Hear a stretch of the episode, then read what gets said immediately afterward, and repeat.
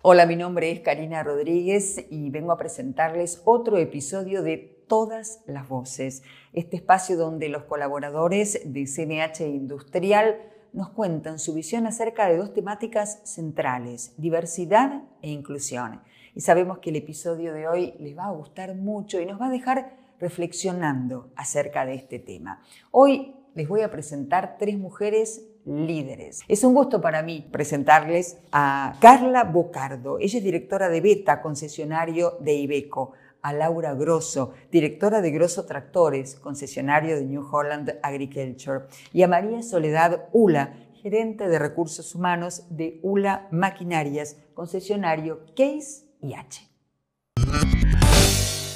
Carla, Laura, María Soledad, si tuvieran que expresar con una palabra cómo es el liderazgo en una empresa automotriz o de maquinaria agrícola, ¿cuál sería esa palabra y por qué la elegirían? María Soledad. Yo elijo la palabra inspiración. Independientemente del rubro, a nosotras nos toca liderar el, rubro, en mi caso, eh, de maquinaria agrícola, pero independientemente en dónde nos desempeñemos, creo que la inspiración para, para uno mismo eh, encontrar los motivos que te hacen mover, encontrar la, inspiración propia para generar eh, algo diferente, para generar impacto en, nuestro entorno, es, lo, que, lo que me define como, como liderazgo o como líder. Carla. Bueno, para mí la palabra sería desafío, y si le pudiese agregar la segunda palabra sería constante. Es un desafío constante.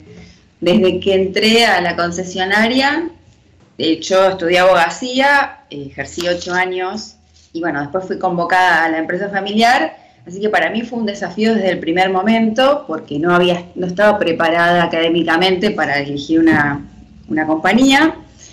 Eh, tuve que, bueno, hacer un máster en administración de empresas Así que desde ese momento hasta hoy, eh, que le agrego todos los eh, avatares económicos, sociopolíticos que tiene la Argentina, considero que la palabra es desafío constante. Y para vos, Laura, ¿cuál es esa palabra?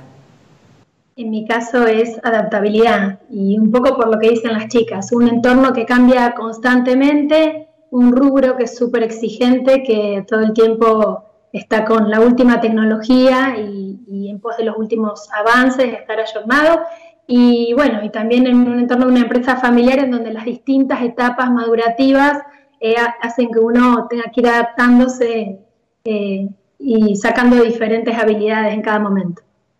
¿Cuáles fueron los desafíos más importantes que tuvieron que afrontar estando al frente de sus empresas o en una posición de liderazgo? María Soledad.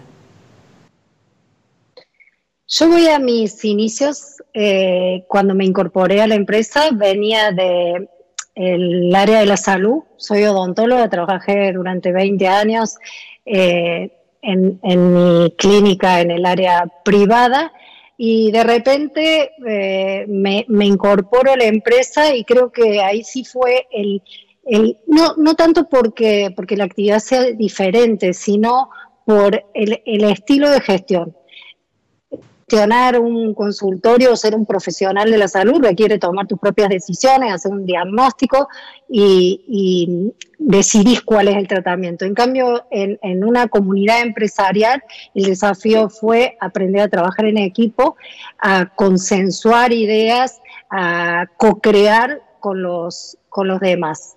Y creo que también otro, el desafío mayor fue cuando tuve que asumir mi rol como accionista, pasar de ser eh, una espectadora de lo que sucedía en la empresa familiar y asumir con responsabilidad, con compromiso y participar en la toma de decisiones.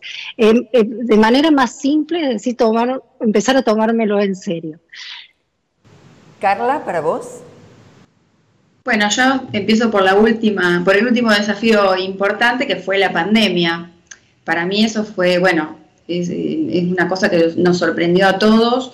Hubo que salir a resolver cuestiones muy rápidamente, eh, eh, aplicar el ingenio, contener a la gente, em, cumplir con la marca, hacer números para ver hasta cuántos meses llegábamos sin, poder cobrar. Bueno, fue eh, un desafío enorme que hoy que ya veo la película toda para atrás, eh, estoy contenta por, cómo salió todo. Eh, yo, tengo una hermana menor y, ambas em, estamos en la dirección de la empresa. Por eso hablo siempre en plural, porque juntas eh, estamos como definiendo y bueno, y esto de la pandemia nos, nos encontró bastante unidas, por suerte. ¿Y para vos, Laura?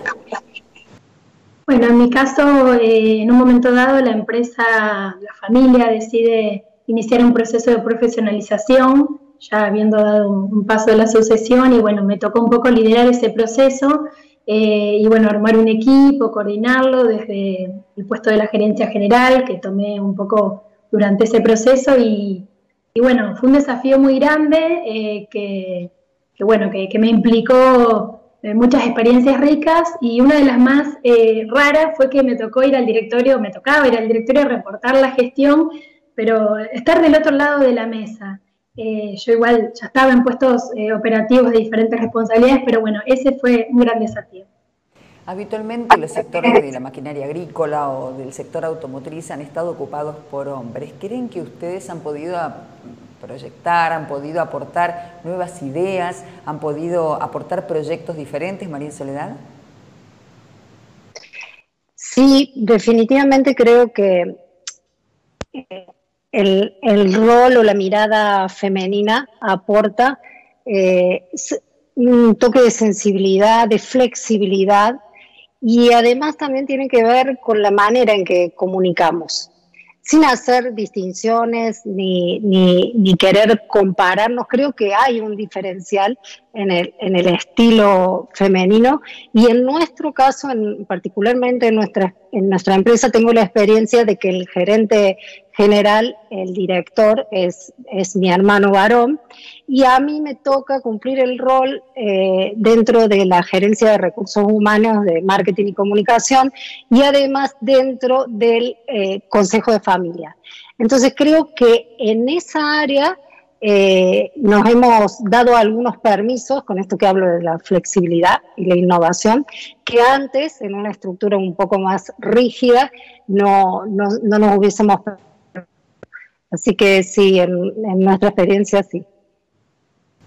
¿Y en tu caso, Carla?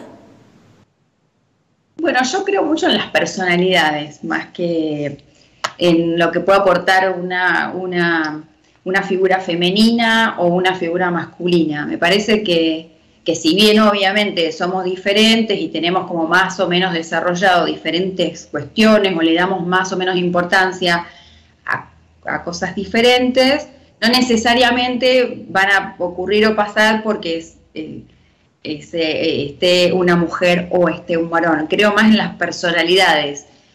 Eh, creo que podés llegar, a, creo que podés comunicar de diferentes maneras si, sos hombre, siempre y cuando tu personalidad así lo, lo tenga. Pero bueno, me parece que la combinación de ambos es una sociedad extraordinaria, es como eh, hay una complementación entre ambos tan importante que creo que es que, juntos eh, sumamos, no restamos. ¿Cómo es? Sí, muy parecido.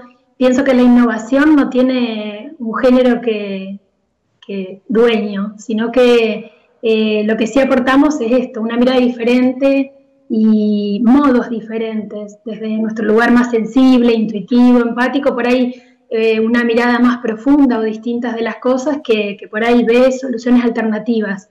Y creo esto en el mix, por eso antes debe haber sido muy aburrido sin mujeres y también sería muy aburrido sin hombres o no tan rico como... Por eso está bueno este equilibrio que, se está logrando en, todas, en muchas empresas. ¿Sienten ustedes que de alguna manera están allanando un camino para que en el presente o en el futuro otras mujeres puedan transitarlo, María Soledad? Sí, claro que sí.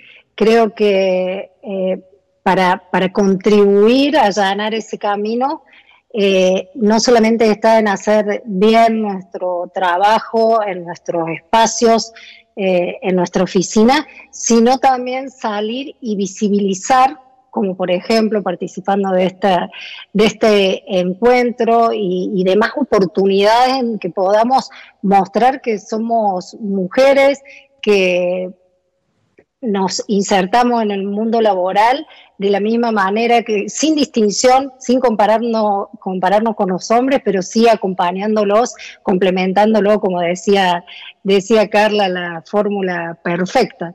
Así que creo que sí y ojalá sea motivo de inspiración para, para que vengan muchas más.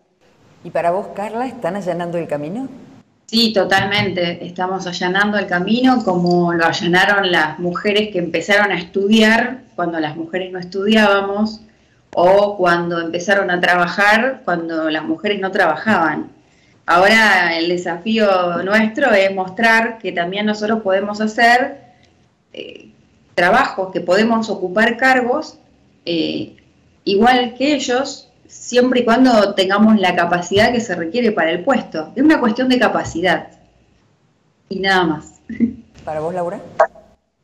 Sí, coincido con las chicas que, que ponemos nuestro granito de arena en este proceso de maduración que está haciendo la sociedad toda y creo que a la par también lo hace, a la par y necesariamente lo está haciendo el hombre, también descubriendo un mundo, un mundo muy lindo a nivel personal, porque para nosotras estar acá necesitamos sin duda toda una contención y, en realidad a veces eh, a la par, movernos a la par. Entonces, eh, nosotros hemos eh, podido conocer y ahondar en este mundo profesional y ellos en lo personal, y digo eso está bueno porque estamos todos equilibrando nuestra vida. Liderazgo femenino, género, inclusión, ¿cuántos temas hemos podido abordar en esta charla que además, como todos sabemos, nos ha quedado corta?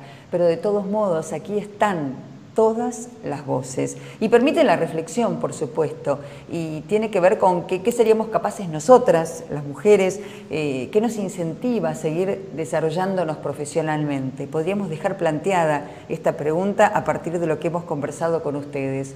Y a cada una, gracias por formar parte de cada una de todas las voces. Gracias.